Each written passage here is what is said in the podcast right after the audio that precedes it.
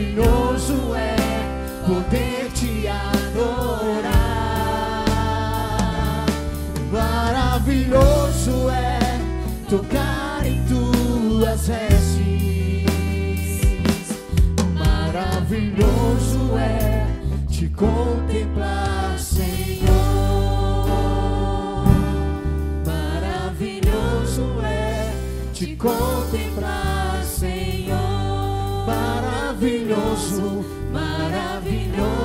é te contemplar, Senhor.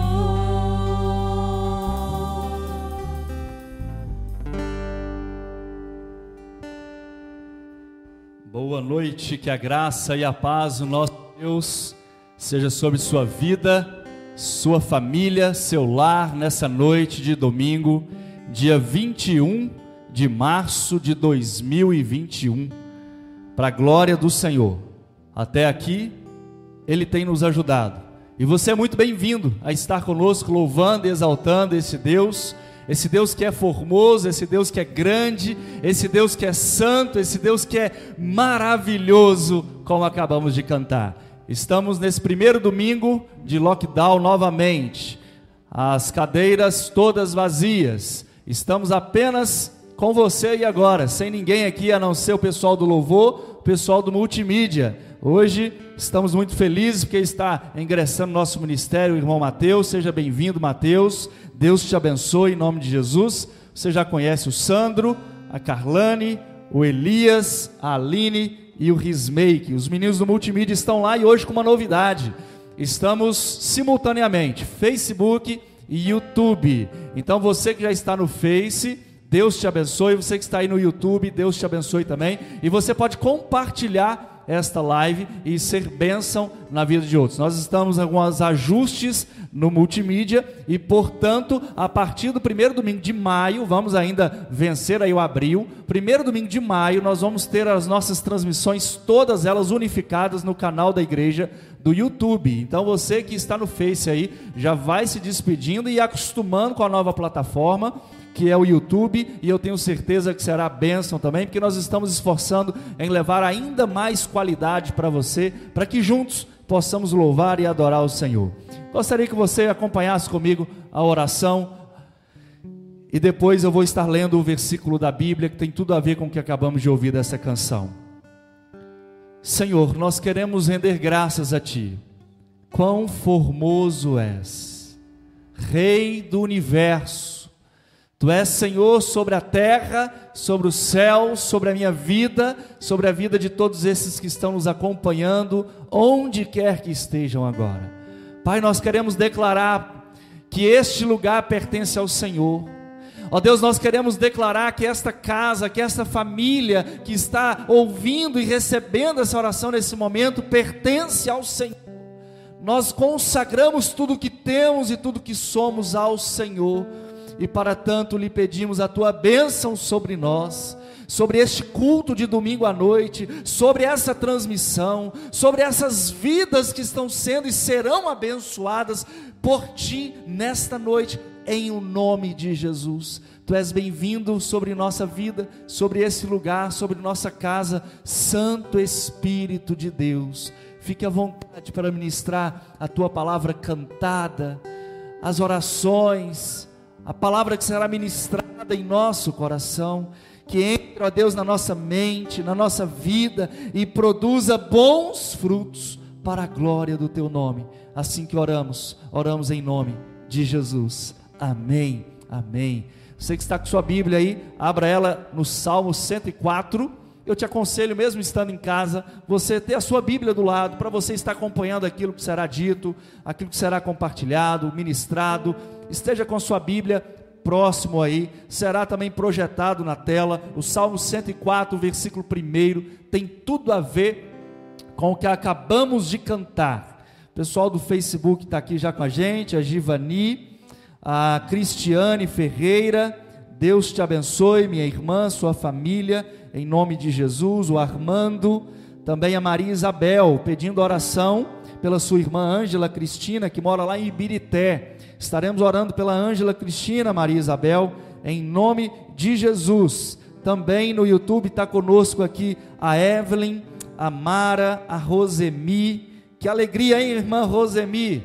Irmão Gomes, que ontem fez aniversário, vê o filhão aqui junto conosco neste ministério. Também a Valéria, né? Valéria Alves Muniz, lá da zona rural. Deus te abençoe, querido em nome de Jesus. Você pode compartilhar essa live e ser bênção na vida de outros em nome de Jesus. O versículo 1 do Salmo 104 diz assim: Bendiga o Senhor a minha alma, ó Senhor, meu Deus, tu és tão grandioso, estás vestidos de majestade e esplendor esse Deus que é grande, grandioso, é esse Deus maravilhoso, esse Deus que se importa comigo e com você, esse Deus que tem cuidado de você e da sua família. Vamos juntos louvar e exaltar ao Senhor, vamos declarar que enquanto eu respirar, eu louvarei esse Deus maravilhoso. Seja bem-vindo, vamos cultuar, vamos louvar com alegria.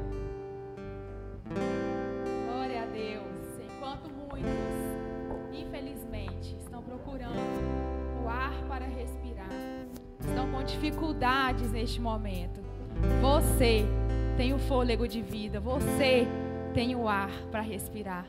Por isso, enquanto tiver fôlego de vida, e mesmo aqueles que estão nos hospitais, nós vamos declarar que enquanto houver vida, nós vamos louvar ao Senhor. Amém? Enquanto eu respirar, cantarei a ti até meu louvarei, Senhor, até te encontrar e ao teu lado estar. Te buscarei, Senhor, te buscarei,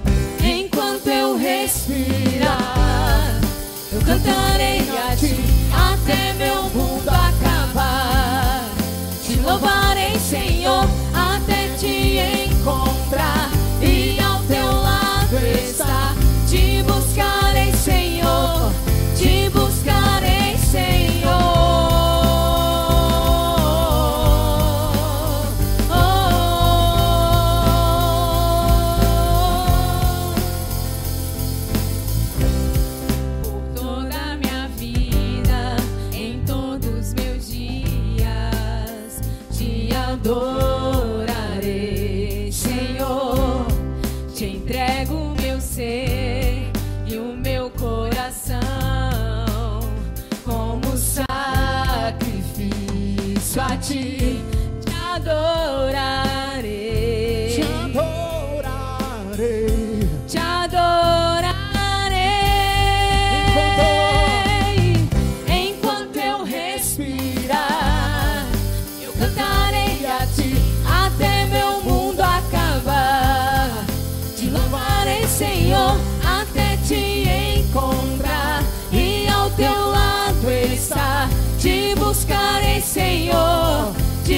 buscarei, Senhor. Enquanto eu respirar.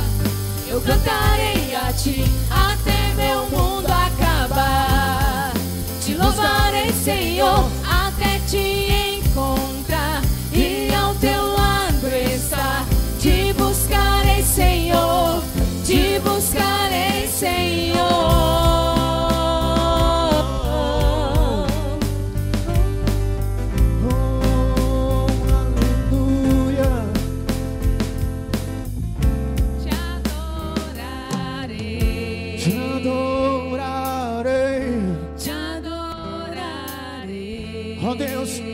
adorarei. Te adorarei.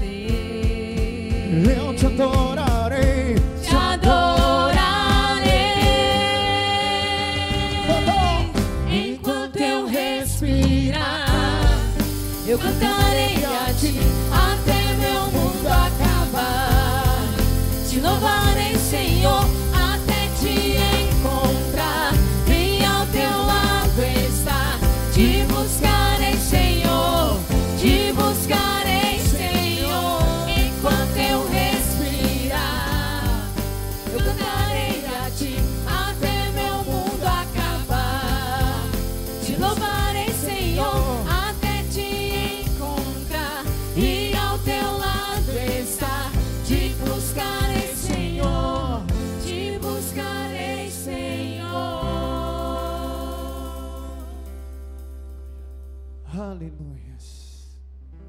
Glória a Deus.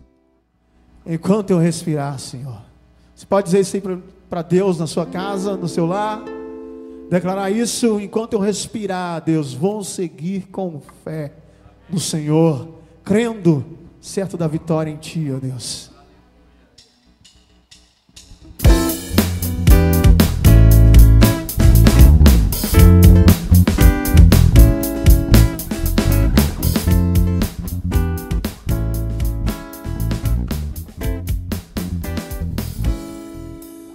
O meu Deus é maior que os meus problemas. Eu não temerei. Com Jesus eu vou além. Ainda que a figueira não floresça e não haja frutos na videira, eu não temerei, não. Eu sei que para além das nuvens o sol não deixou de brilhar, só porque a terra escureceu. Sei que tudo posso em Deus. É Ele quem me fortalece.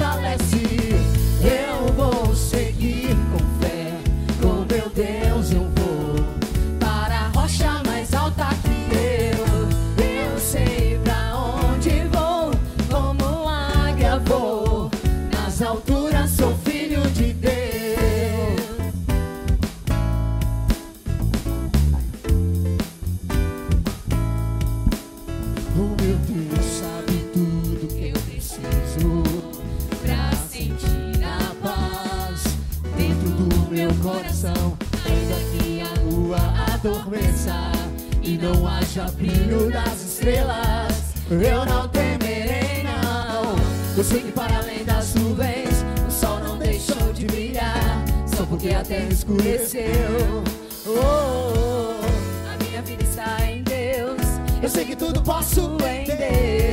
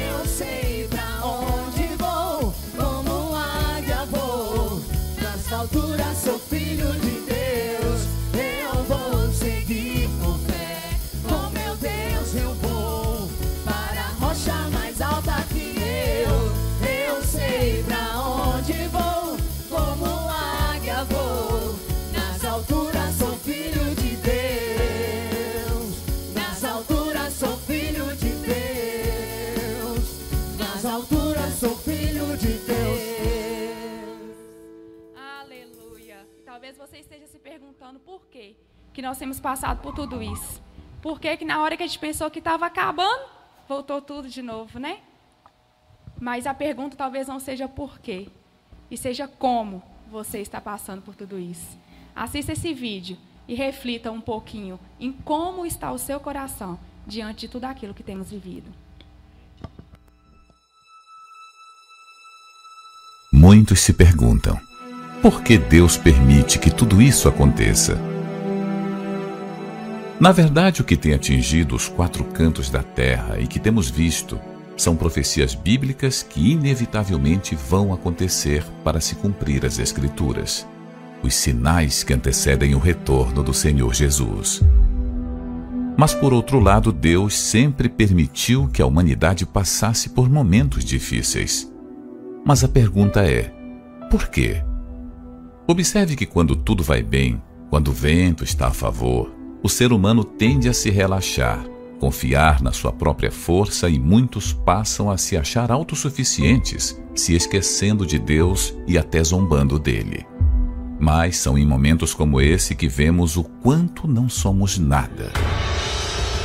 Um inimigo invisível que não respeita classe social, cor ou posição surge e leva a vida de milhares de repente. Onde estão os poderosos nesse momento? Nem todo o seu dinheiro e poder são suficientes para frear o avanço desse vírus. E é aí que observamos a fragilidade e insignificância do ser humano, que só assim para para refletir e se prostrar diante do único Deus. É nas tempestades, nos momentos difíceis, que mais o ser humano se humilha diante do Altíssimo e busca sua dependência. Veja o que o salmista declarou: Foi-me bom ter eu passado pela aflição para que aprendesse os teus decretos. O deserto te ensina muito mais do que nos pastos verdejantes quantos que não oravam mais e passaram a orar? Quantos que estavam brincando com a sua vida espiritual e despertaram, consertando-se com Deus? Quantos que estavam afastados e retornaram nesse período? Deus às vezes não muda a situação, mas usa a situação para mudar você. Ele também usa esse momento para que a fé dos que o servem seja testada.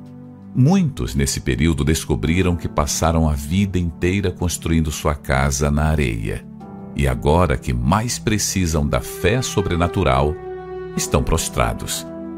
Mas uma coisa é certa: aqueles que estão com a sua vida construída sobre a rocha passarão pela tormenta inabaláveis. A tempestade vem para todos, porém só permanece de pé quem ouve e pratica a palavra. Deus não impede de sermos lançados na cova, mas fecha a boca dos leões. Deus não impede que sejamos lançados na fornalha, mas não permite que um só fio de cabelo queime da nossa cabeça. E é nesta fé que iremos passar por tudo isso, e no final você vai ver. Sairemos mais fortes. Amém. Receba essa palavra no seu coração. Pela fé, vamos sair desse turbilhão de coisas, dessa tempestade que estamos enfrentando, mais fortes. Porque a nossa força, ela não está em pessoas, em coisas, em locais. A nossa força está no Senhor, o Rei dos Reis, o Senhor dos senhores. Nós acabamos de cantar isso. Enquanto eu respirar, eu cantarei, eu louvarei, exaltarei esse Deus lindo e maravilhoso, forte, poderoso, que tem me abençoado e me ajudado. E esse também é o momento onde você poderá cultuar ao Senhor através do seu melhor, da sua voz, do seu coração. Mas enquanto aqui estivéssemos reunidos, como não estamos, seria o momento de trazer o seu dízimo a sua oferta à casa do Senhor. Esta igreja, mesmo em meio à pandemia, ela tem os seus compromissos, ela tem os seus sonhos, ela tem o desejo de digamos que caminhar para o fim dessa reforma deste templo. Para você que já veio aqui sabe como está ficando e vai ficar ainda melhor. Essa semana agora que vai entrar, está entrando hoje, segunda-feira amanhã. Em nome de Jesus, nós vamos dar um passo de muita fé, um passo ousado. Nós vamos estar concretizando a compra de um sonho, o sonho se realizando são os ar-condicionados da nossa igreja. Nós estaremos comprando essa semana para a glória de Deus e nós vamos precisar da sua oferta, da sua ajuda, do seu envolvimento, da sua oração. E é por isso que nós contamos com você. Você aí da sua casa pode fazer a sua contribuição, a sua oferta, daquilo que Deus colocar no seu coração, através do Pix, transferência bancária, do aplicativo PicPay via cartão de crédito. Você pode também trazer aqui o seu dízimo todos os dias, todos os dias, das 16 às 20 horas. O templo está aberto para você ter o seu momento de oração com o Senhor, para você vir à casa do Pai, bater o seu joelho no chão e também poder depositar o seu dízimo, a sua contribuição, a sua oferta ao gasofilácio. E, por fim, se você não quer usar nenhum desses meios, mas gostaria que alguém fosse à sua casa, pegar em mãos a sua oferta, o seu dízimo, você pode entrar em contato comigo ou com as nossas tesoureiras, que as únicas duas responsáveis e autorizadas para ir à sua casa receber a sua oferta, o seu dízimo, são as nossas irmãs tesoureiras, irmã Robéria e irmã Irene. São apenas as duas que estão autorizadas pela igreja a ir ao seu encontro e receber a sua oferta, o seu dízimo e trazer para a casa do Senhor. É tempo de nos cuidarmos, é tempo de realmente pedir e clamar ao Senhor que tenha misericórdia de nós, da nossa nação. E é por isso que vamos cantar com alegria ao Senhor nesse momento.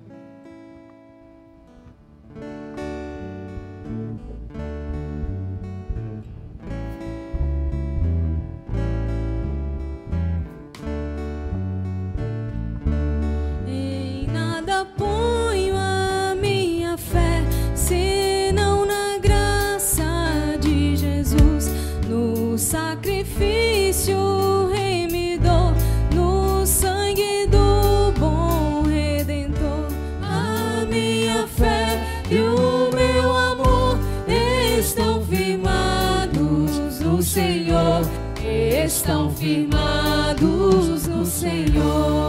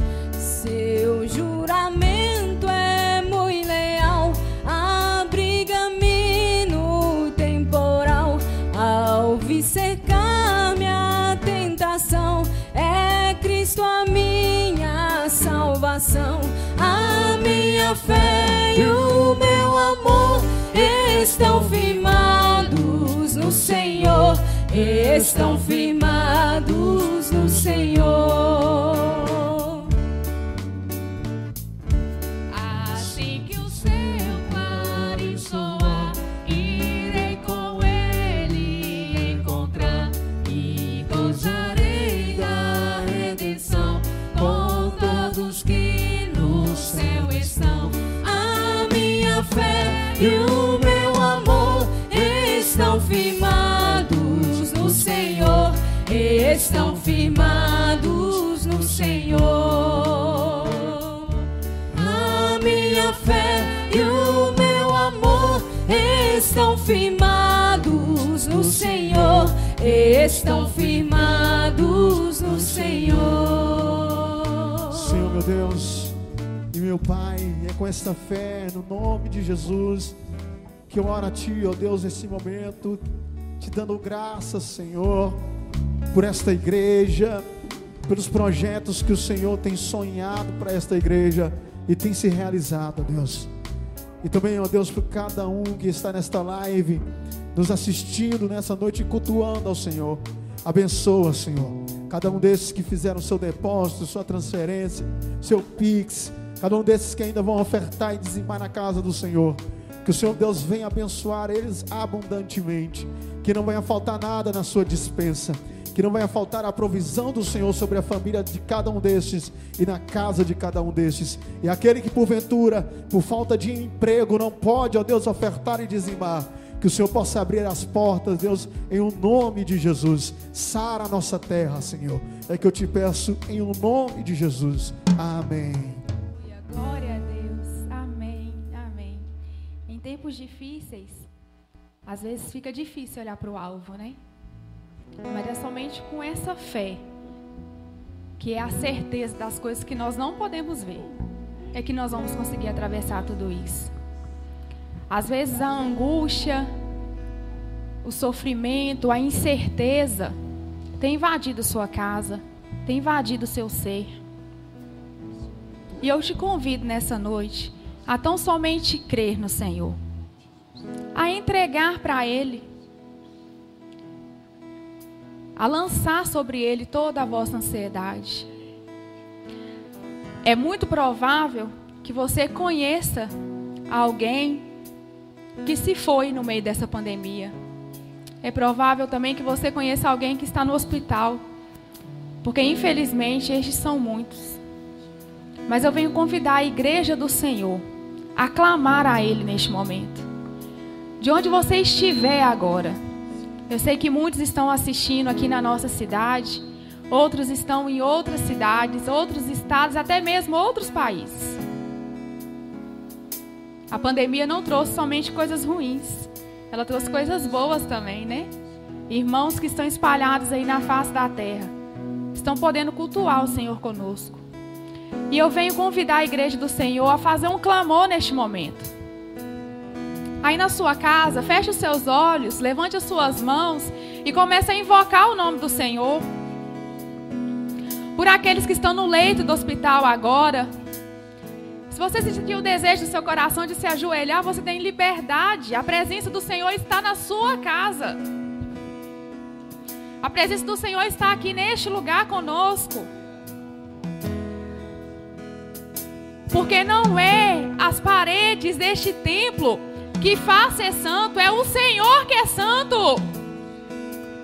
Por isso eu convido a você a, comer, a levantar a sua voz, erga as suas mãos em direção a talvez ao hospital, à casa de um vizinho, sobre o seu coração, sobre a vida do seu filho. Nós precisamos muito mais do que a cura da pandemia, do que a cura do coronavírus, nós precisamos da cura da alma. Nós precisamos de libertação. Nós precisamos de cura, nós precisamos da intervenção do Senhor. Oh Deus, neste momento, como igreja do Senhor, espalhada sobre a face da terra, nós vamos clamar o nome do Senhor Jesus. A presença do Espírito Santo, ó Pai, a presença do Teu Espírito sobre nós, sobre a nossa casa, sobre a nossa família. Ó Deus, em nome do Senhor Jesus, nós vamos te pedir, ó Pai, invada os hospitais do nosso país neste momento, invada os hospitais do nosso mundo, ó Deus. E aonde tiver um justo, ó Pai, clamando neste momento, que a cura do Senhor venha ser estabelecida, ó Pai. Que a cura do Senhor se estabeleça, ó Pai, na nossa cidade. Deus, nós consagramos essa cidade ao Senhor, porque só o Senhor é digno de receber o Pai, se o Senhor encontrar aqui, ó Pai, apenas um justo, tenha misericórdia de nós, ó Deus. Tenha misericórdia do teu povo que está sofrendo, que está clamando, que está jejuando, que está orando.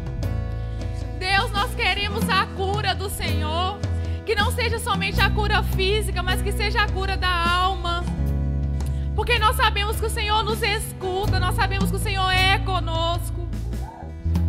E nós, ó Pai, confiamos em Ti.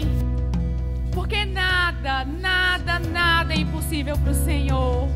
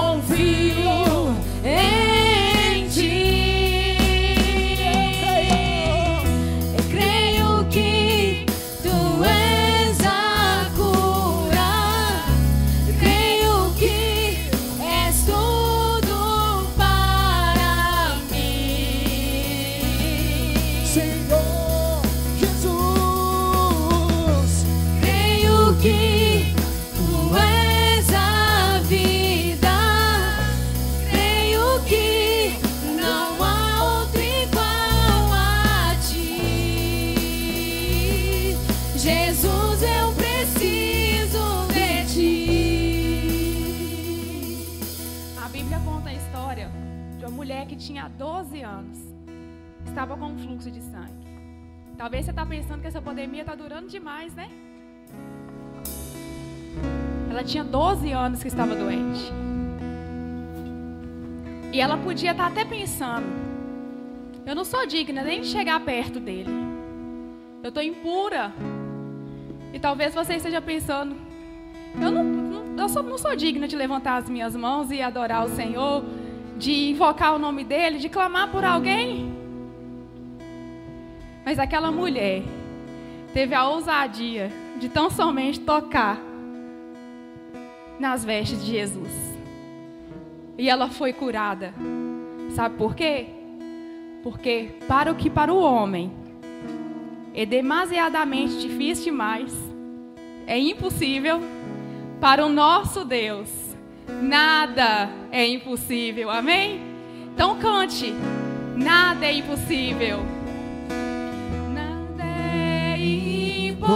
impossível para ti, nada é impossível.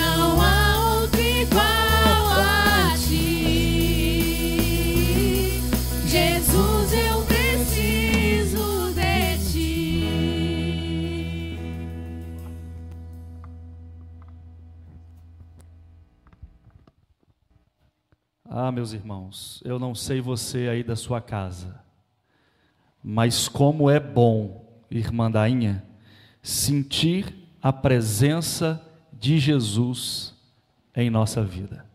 Como é bom poder declarar e cantar esse Deus maravilhoso. Ah, Senhor, eu creio que a cura não está na vacina, não está na ivermectina, não está no medicamento que for.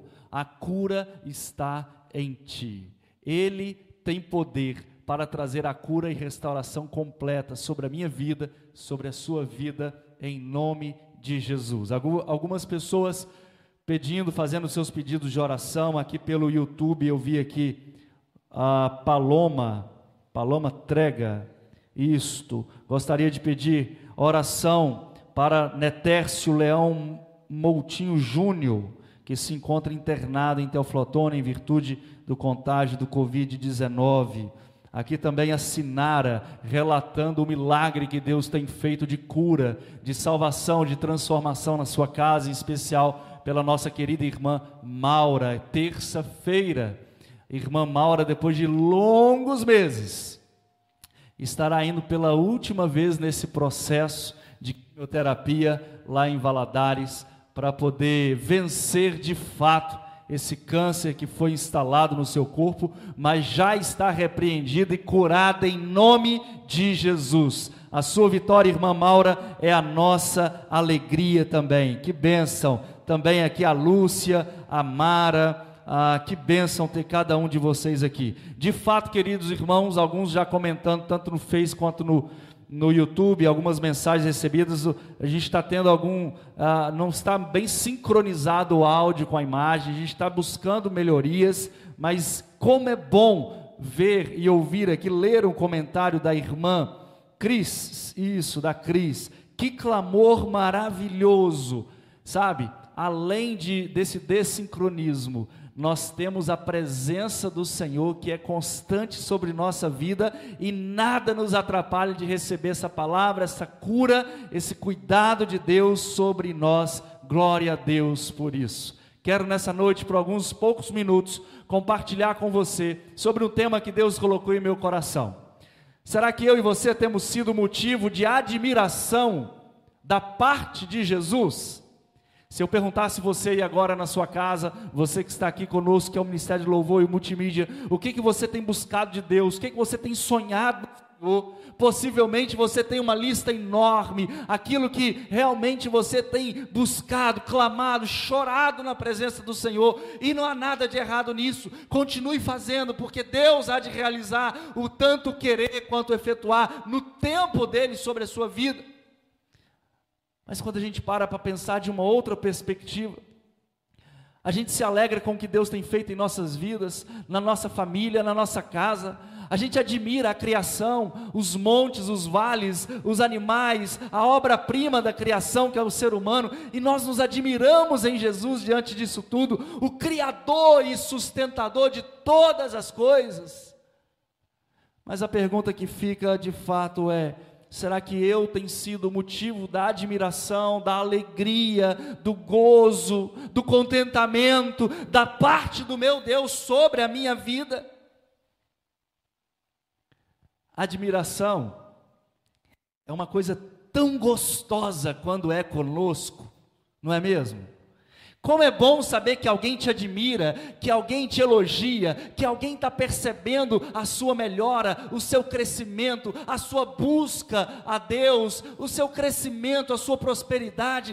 Como é gostoso saber que existem pessoas que olham para você e até mesmo sendo pecador que é, como eu, pessoas que se espelham em nós.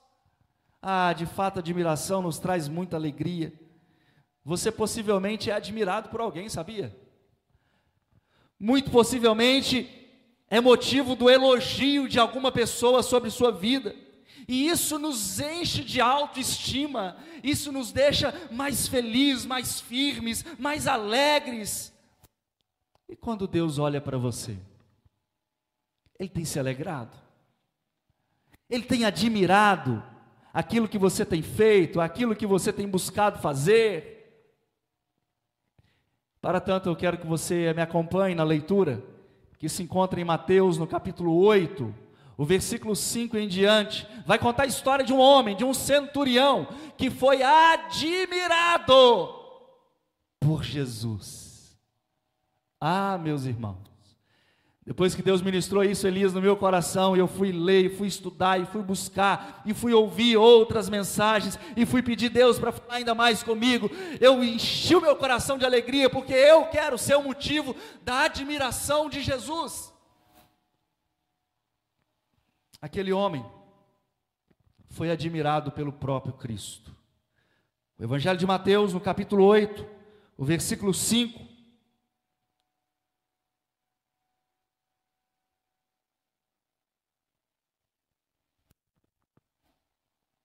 Até o 13, diz assim: olha.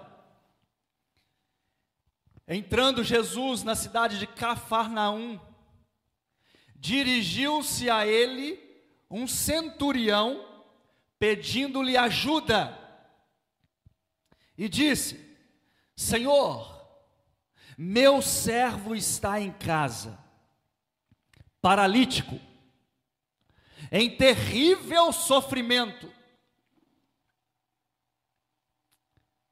Jesus olha para aquele centurião e diz para ele assim: Eu irei curá-lo.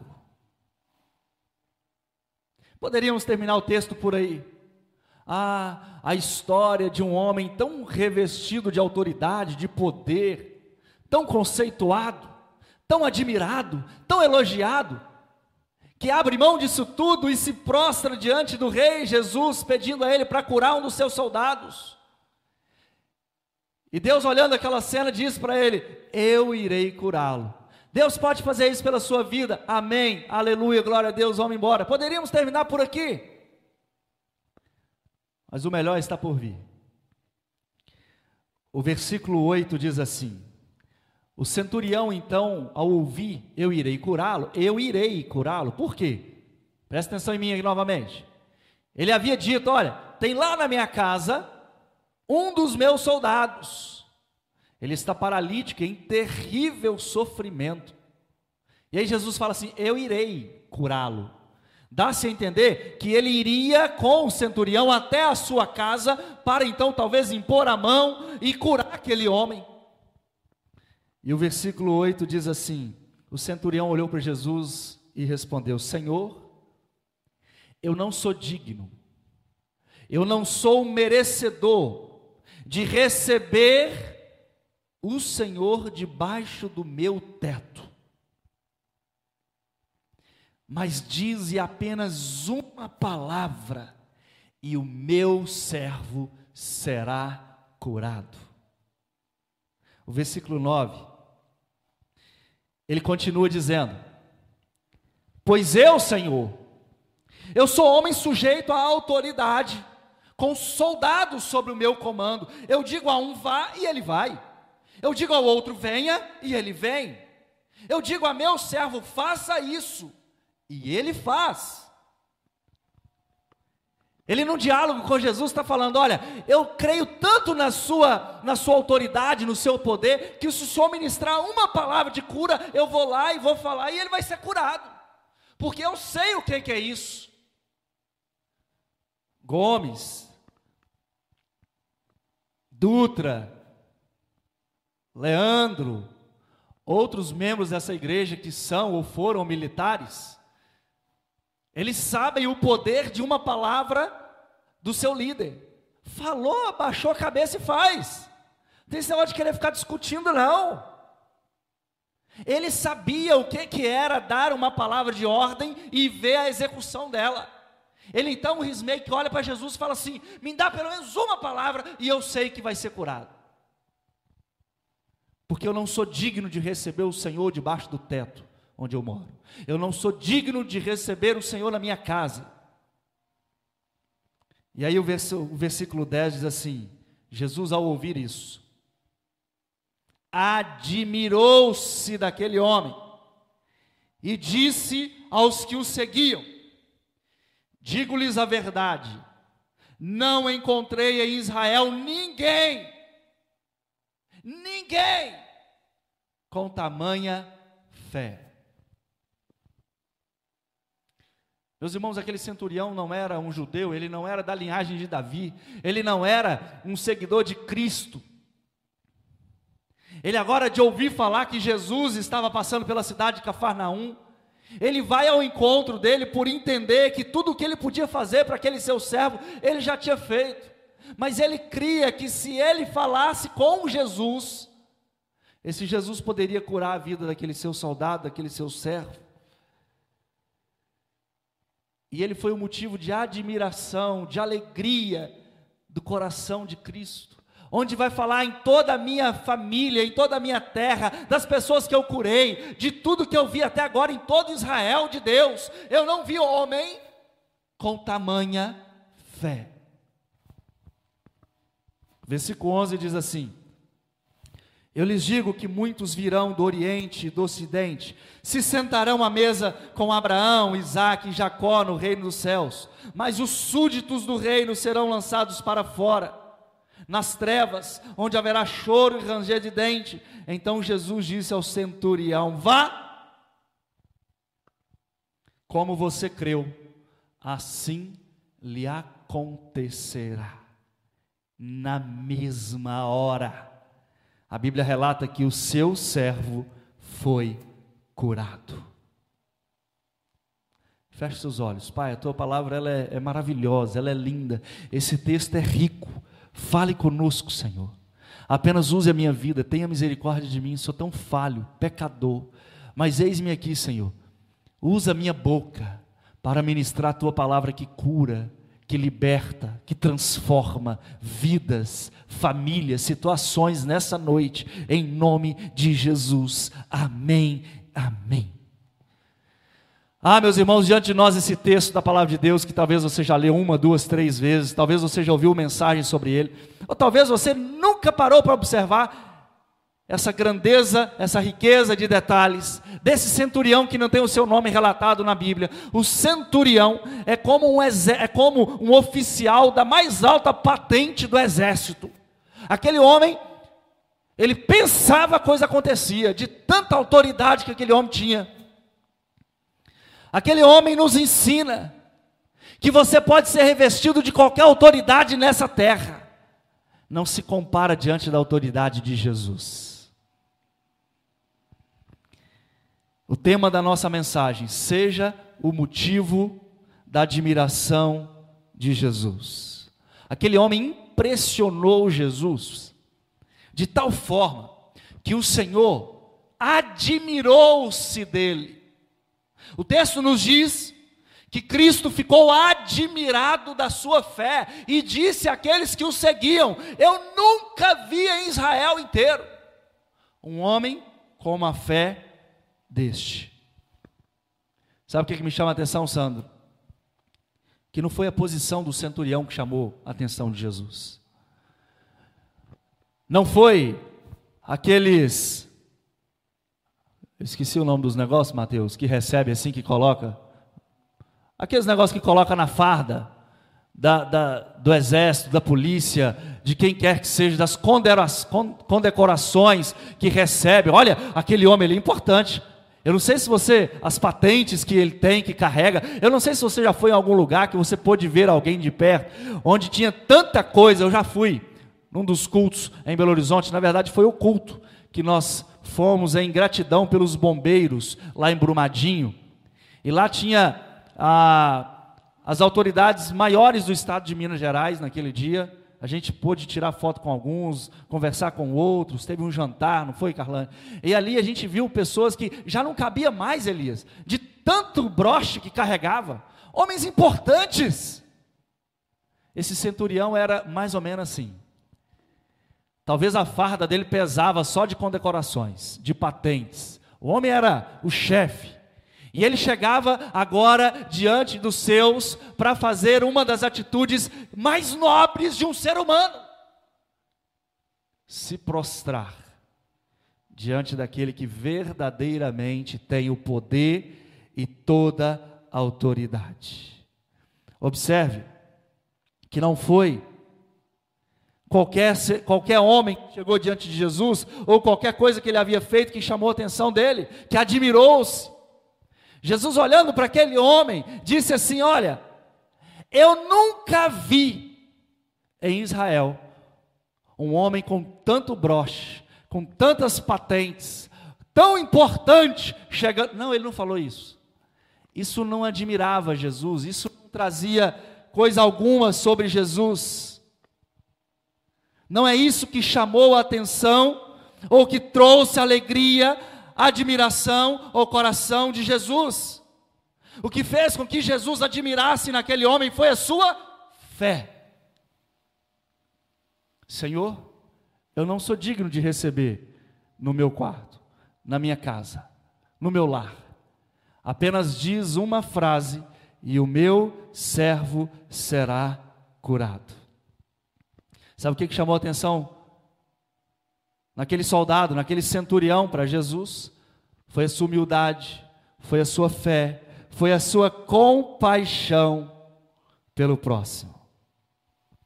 Por falar em compaixão, a gente tem vivido dias onde o egoísmo, onde a individualidade, onde o que eu quero fazer para mim tem sido tão grande que nós temos deixado de amar o outro que está à nossa volta, de sentir a dor do outro, como de fato nós gostaríamos. Deixa eu só confirmar com os meninos aqui se está dando certo. O pessoal está ouvindo lá?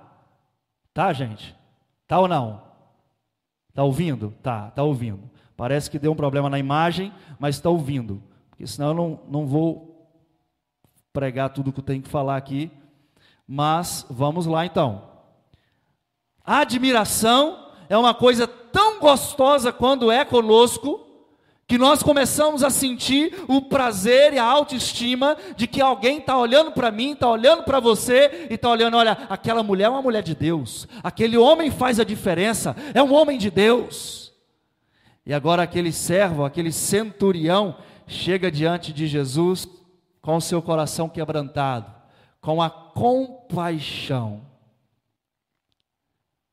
Aquele homem larga tudo que ele tinha, Aline. Era um homem respeitado, um homem que tinha um exército para comandar, um homem que me faz lembrar uma passagem daquele pastor que deixa as 99 ovelhas e vai atrás de uma. Aquele homem tinha milhares e milhares de soldados sobre a sua, sobre o seu comando, e ele larga tudo, ele larga a sua família, ele larga seus afazeres e vai até Jesus em busca da recuperação de um soldado que ele tinha.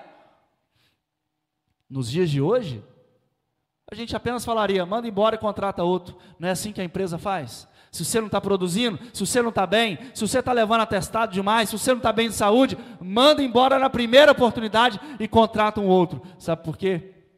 Porque o que o, o mundo hoje prega é que você só tem valor quando serve para alguém. Aquele homem que estava lá acamado, paralítico, a Bíblia fala em terrível sofrimento, já tinha sido muito útil para aquele homem. Mas aquele homem nos ensina uma lição. Não podemos descartar como se nada fosse alguém que já nos serviu por muito tempo. Aquele homem então agora olha para Jesus e cheio de compaixão pelo seu servo, vai falar assim: Senhor, o meu servo está em casa eu tenho um soldado em casa, não é meu filho, não é meu irmão, não é meu parente, é um dos meus milhares e milhares de soldados, mas ele é importante. Mas eu não sou digno de receber o Senhor na minha casa, mas eu creio que o Senhor pode curá-lo. Eu já busquei tratamento, eu já fiz, já aconteci, não deu nada. Eu creio que o Senhor pode fazer isso. E Jesus olha para aquele homem e diz: Que fé é essa? Eu não vi fé como essa em toda Israel. O salmista Davi nos diz no Salmo 103: Como um pai tem compaixão dos seus filhos, assim o Senhor tem compaixão dos que o temem, pois ele sabe do que fomos formados. Lembre-se de que somos pó.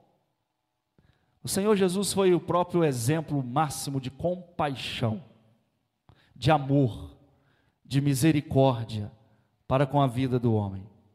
Mas agora diante dele, um humilde servo, cheio de compaixão por alguém, largou tudo o que tinha para fazer, para ir ao encontro de Jesus, para falar assim: Olha, eu tenho um servo, um soldado, lá na minha casa, ele está paralítico, ele não anda, ele não tem como vir aqui. É difícil até para a gente carregar ele, mas ele está lá, ele está em terrível sofrimento, e eu creio que o Senhor é a cura. Ah, meus irmãos, olha o que acabamos de cantar. Creio que tu és a cura. Ele é a cura para a sua vida, para a sua alma, para o seu coração. Ele é a cura para aquilo que tem atormentado a nossa nação. Em Jesus está a cura que tanto clamamos. A palavra de Deus nos conta de um certo doutor da lei, lá em Lucas capítulo 10, 25 e diante. Ele vai até Jesus e começa a tentá-lo, dizendo: Mestre, o que farei para herdar a vida eterna? E Jesus lhe responde: Como está escrito na lei? Aí ele vai combate Jesus: Amarás o teu Deus de todo o coração, de toda a tua alma, de toda a tua força, de todo o teu entendimento, e amarás o próximo como a ti mesmo. Aí Jesus diz assim para ele: Ah, então é isso, faz isto e viverá. Mas aquele homem querendo justificar a si mesmo, diz a Jesus: Mas quem é o meu próximo? Lucas 10, 25 em diante. Aí Jesus fala assim: Ah, é? Então senta aí que eu vou te contar uma parábola. Descia um homem de Jerusalém para Jericó, e os salteadores o pegaram e o espancaram e roubaram o que ele tinha, fugiram e o deixaram quase morto. Passou um sacerdote naquele caminho, viu o homem não fez nada. Passou naquele mesmo caminho um levita, viu também aquele homem não fez nada. Passou o samaritano, ia de viagem, chegou perto, vendo que o homem estava machucado, ferido, à beira da morte, moveu-se de íntima compaixão. Ele se aproximou, cuidou das suas feridas, colocou-o sobre o cavalo, levou para uma estalagem, para um hotel, cuidou dele. No outro dia, antes de ir embora, tirou do bolso uma quantia de dinheiro, fez o pagamento lá do hotel, da estalagem, e disse ao dono daquele lugar: cuida dele. O que mais ele precisar, eu pago quando voltar. Aí Jesus vai e pergunta aquele homem que estava olhando atentamente para Jesus: Qual dos três parece que foi o próximo, aquele que estava caído, machucado, em terrível sofrimento? E ele disse: Aquele que usou de misericórdia com ele, o samaritano. Jesus então, Jesus então diz àquele homem: Vai, faz a mesma coisa. Sabe o que, isso me faz pensar? Quem é o seu próximo? A gente tem vivido num tempo de distanciamento, onde agora o lockdown foi instalado novamente, a gente não pode sair, não pode ir para a praça, e, e tem, temos que ter esse cuidado mesmo. Mas será que não existe algum vizinho seu que está lá em depressão, que está lá triste, que lá está amargurado, depressivo, e você não pode liberar uma palavra de cura, de fé sobre a vida dele? Deixa eu te falar uma coisa. Não é fácil ter compaixão, ser misericordioso, mas quando buscamos gestos e atitudes corretas, nos tornamos mais semelhantes a Jesus. Ah, aquele centurião. Aquele centurião, lá de Cafarnaum, adquiriu essa preciosa qualidade ao chegar diante de Cristo com compaixão, movido de compaixão, e diz para aquele grande Cristo: O meu servo está paralítico. Ele está lá numa cama. Ele anda em terrível sofrimento. Eu amo tanto ele. Ele é tão importante para nós. E Jesus olhando aquele homem, cheio de, de broches, cheio de condecorações, cheio de patentes, ajoelhado no meio da rua, clamando por alguém que de certa forma não era nada dele. Compaixão, irmãos. Compaixão. Quantas vezes temos nos negado a agir com amor ao próximo. Quantas vezes queremos ser amado, mas não nos colocamos no lugar do outro para então amá-lo? Mas uma coisa é muito verdade: Se semearmos coisas boas, se usarmos de compaixão para com o outro no nosso dia a dia, nos dias maus, também teremos o socorro e a compaixão de alguém. É a lei da semeadura. A gente colhe hoje o que plantou ontem. O centurião buscou a coisa certa, buscou o socorro de Jesus. Ele não sabia o que estava por acontecer com ele mesmo daqui a alguns anos. Quem dos seus soldados poderia agora cuidar dele? Poderia ir ao encontro de alguém para trazer uma possível cura para ele? Ele olha para aquele soldado e diz: Eu vou aonde for para conseguir a cura para você. A palavra de Deus nos diz que o Senhor é o socorro bem presente. Salmo 46. Na hora da angústia. O nosso Deus é cheio de compaixão por nós. Ele olha para aquele centurião e diz assim: Eu estou olhando a sua fé, ela me admira. Eu irei curá-lo. Eu irei curá-lo. A segunda qualidade que a gente pode destacar nesse homem, além de ser alguém com coração cheio de compaixão, é a humildade. Senhor, eu não sou digno que entres em minha casa, mas apenas dize uma palavra e o meu servo há de ser curado. Aqui um misto de humildade, de fé, de submissão. Ele reconheceu a sua condição de pequeno, de pecador, ele enxergou a grandeza do soberano. Que atitude maravilhosa! Quantas vezes nos achegamos a Jesus e já queremos logo que Ele nos atenda? Queremos determinar, queremos dar ordem, esquecemos que somos apenas servos. Esquecemos da oração que o próprio Cristo nos ensinou: seja feita a tua vontade. A gente acha muitas vezes que a nossa condição de ser crente, de vir à igreja, de às vezes até dar o dízimo, fazer a oferta, a gente tem então a credencial de ser atendido na frente de outros, a hora que a gente quiser, do jeito que a gente quiser. Falta-nos humildade de reconhecer o nosso lugar. Nós não somos senhores, somos apenas servos. Mas deixa eu te falar uma verdade. A gente tem dificuldades seríssimas de ser humildes. Quem não gosta de ser notado no meio da multidão? Principalmente numa sociedade onde um quer ser melhor do que o outro. Nós temos dificuldade de sermos humildes. A gente diz que é cristão, mas muitas vezes não nos humilhamos diante do Cristo. É como se Deus tivesse a obrigação de atender a nossa oração. É como se Deus tivesse a obrigação de atender os seus anseios, de resolver os seus problemas, de pagar as suas dívidas.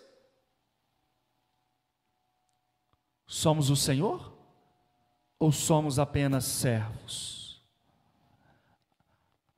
Aquele oficial do exército romano de alta patente, ele era o Senhor. Ele que mandava e desmandava naquela cidade.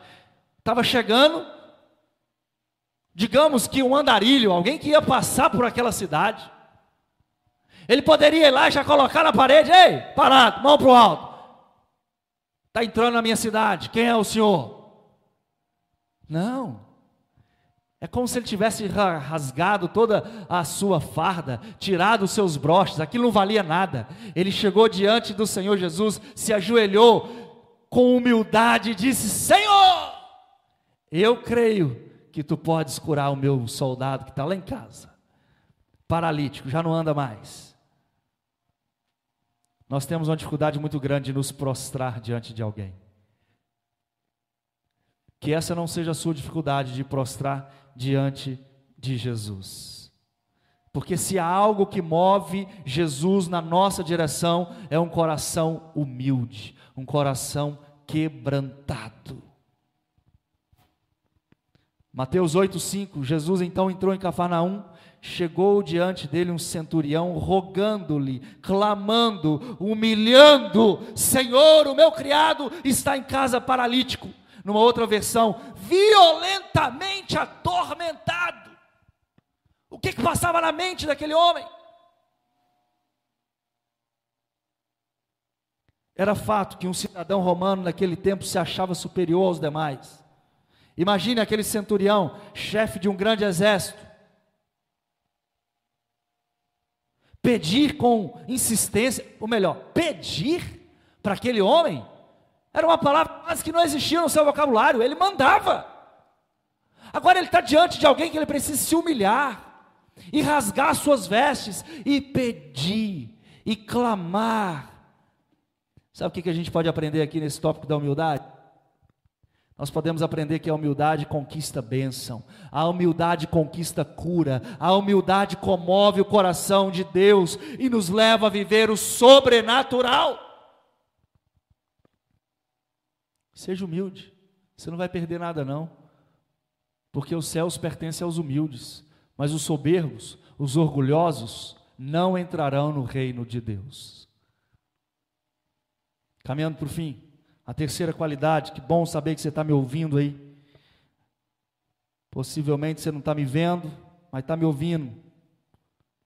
Justamente, parou a imagem aqui, mas o pessoal está lá ouvindo. Glória a Jesus por isso. A terceira e penúltima qualidade desse homem. Aquele homem buscou de Deus sabedoria. Ele diz assim: Olha, eu também sou homem de autoridade. Eu tenho soldados às minhas ordens. E eu digo a um vai, ele vai. Eu digo a outro vem, ele vem. Eu digo a outro criado faz isso e ele faz. Muitos querem ter sabedoria, mas ela é reservada àqueles que realmente a buscam como um grande tesouro. Provérbios 3,13 diz assim: olha, bem-aventurado o homem que acha sabedoria e o homem que adquire conhecimento. Provérbios 3,13. Feliz é o homem que acha sabedoria. Aquele centurião era homem de autoridade. Ele tinha o poder em suas mãos, a plena consciência das suas responsabilidades. Ele tinha sabedoria de compreender. Ele tinha sabedoria de compreender. Presta atenção nisso.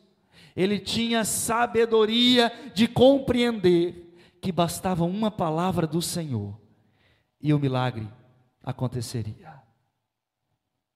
Ele reconheceu que Jesus tinha autoridade, poder para mudar aquela situação. Ah, meus queridos, nós precisamos buscar mais de Deus sabedoria, para saber o horário, a hora de ir, a hora de parar, a hora de falar, a hora de se calar.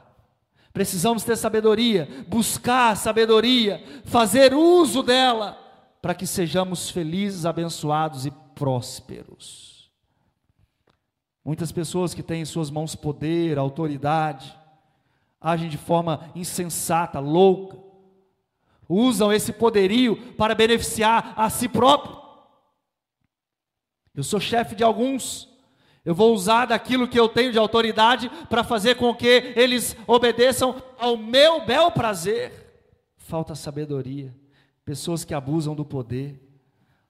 Aquele centurião, ele abriu mão de toda a sua autoridade, mas na sabedoria que ele tinha e buscava de Deus, ele foi até Jesus e fez de Jesus a sua fonte certa. Fazer da autoridade de Jesus uma fonte de sabedoria é o que nós precisamos. Salomão, com toda a sua sabedoria, ele aprendeu uma coisa, lá em Provérbios 9 e 10. O temor do Senhor é o princípio de toda sabedoria. Eu vou repetir para você Provérbios 9 e 10. O temor ao Senhor é o princípio de toda sabedoria. Ah, pastor, tem me faltado tanto isso. Esse terceiro tópico desse centurião que tinha compaixão, que era humilde, que buscava a sabedoria, falta em mim.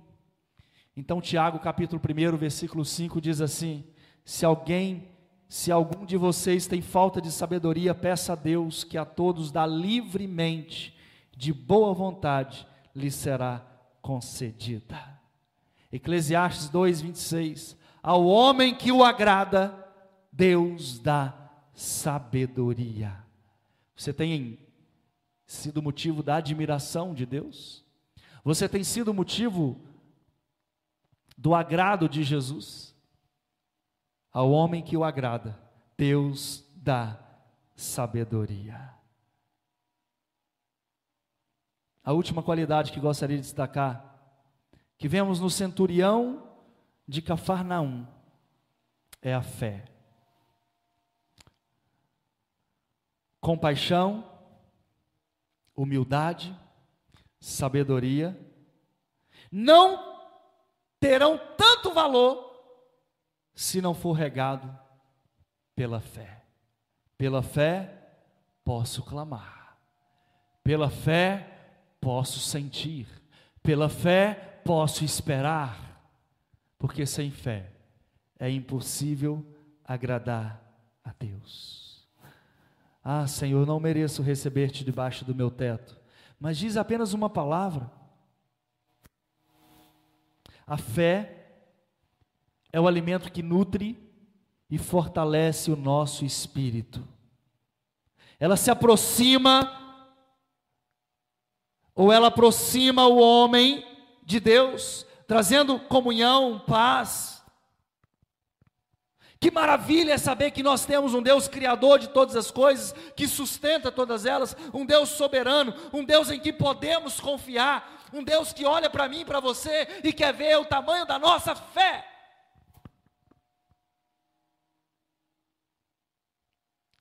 A sua fé está totalmente firmada no Senhor, foi o que cantamos aqui. A minha fé e o meu amor estão firmados no Senhor. Aquele centurião fez isso. Você já tentou colocar no lugar desse homem? Imagine você no lugar desse homem. Será que teríamos fé o suficiente para falar o que ele falou? Ou como aquele pai daquela menininha de 12 anos: A minha filha está morrendo, venha comigo. Era muito mais fácil nós falarmos isso. Venha comigo, Jesus, porque o Senhor tem que ir lá na minha casa. Sabe, eu gosto de falar para algumas pessoas que o poder da oração não está em quem a faz, está em quem responde. E não é a oração do pastor, do padre, do bispo ou de quem quer que seja, que vai ser mais forte do que a sua. A oração que agrada o coração do Pai é a oração que há humildade, contrição, compaixão. É isso que o Senhor espera de nós. Fé. Fé para romper os obstáculos. Fé para dizer ao Senhor, como esse homem disse: O Senhor não precisa nem de ir na minha casa, porque eu não sou digno de receber o Senhor. Mas se o Senhor der uma palavra aí agora, eu sei que quando eu chegar lá, o meu servo vai estar curado. Jesus olha para aquele homem e fica impressionado, admirado. Ele não ficou admirado por quem ele era, da forma como ele fez. Ele apenas ficou admirado pela fé daquele homem. Eu quero encerrar dizendo que muitos confiam em carros, cavalos, parafraseando Isaías 12 ou Salmo 20. Alguns confiam no dinheiro que têm, em imagens que não têm vida e não pode fazer absolutamente nada. Mas nós colocamos a nossa confiança em Jesus Cristo. Ele tem poder. A nossa fé está firmada em Jesus. Assim como fez o centurião, que foi diante de Jesus para buscar a cura física e saiu dali com muito mais. Pode ser que você nessa noite que está me vendo aí, com um cacuete, indo e voltando, indo e voltando, indo e voltando, mas está me ouvindo, está me ouvindo. Pode ser que você ficou aí até agora, porque tudo que eu estou falando faz sentido para você. Mas sabe, pode ser que você nessa noite de domingo está clamando tanto por uma cura, por uma libertação, quer receber mais de Deus na sua vida. Quem sabe você não se encontra agora como aquele soldado, não, não é o, o centurião, não, é o soldado, paralítico, em terrível sofrimento, violentamente atormentado atormentado pela vida, pelas contas, pelas crises, pelos problemas. Se você entender nesse momento e reconhecer a autoridade de Jesus na sua vida, buscando dele ser alguém que tenha mais compaixão, mais humildade, sabedoria, fé. Ah, eu não tenho dúvidas que ele vai te ajudar. Você tem sido motivo da admiração por parte do Senhor? Aquele homem foi, e ele não é melhor do que você. Seja você também o motivo da admiração de Jesus. Eu quero orar pela sua vida. O pessoal do louvor vai estar cantando uma última canção. Pela fé eu posso seguir, pela fé eu posso vencer, pela fé eu posso ser curado, pela fé eu posso receber mais de Deus.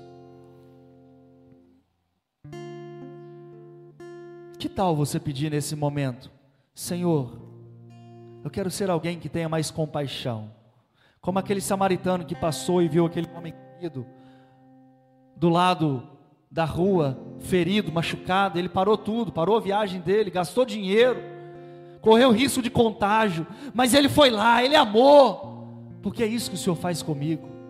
Me dá mais dessa compaixão, Senhor, para eu amar mais meu próximo. Humildade, Senhor. Quantas vezes eu levado por algumas doutrinas ou algumas situações, eu quero eu quero fazer barganha com o Senhor. Se o Senhor não me dá, eu não vou mais na igreja. Se o Senhor não conceder a aprovação nesse concurso, eu não vou mais te seguir. Se o Senhor não pagar essas contas que eu tenho que pagar na segunda-feira, eu não vou mais ser dizimista. Quantas vezes nos falta humildade, Senhor, para reconhecer que a gente não é nada sem o Senhor. Quantas vezes nos falta sabedoria até mesmo para saber orar. Quantas vezes nos falta fé?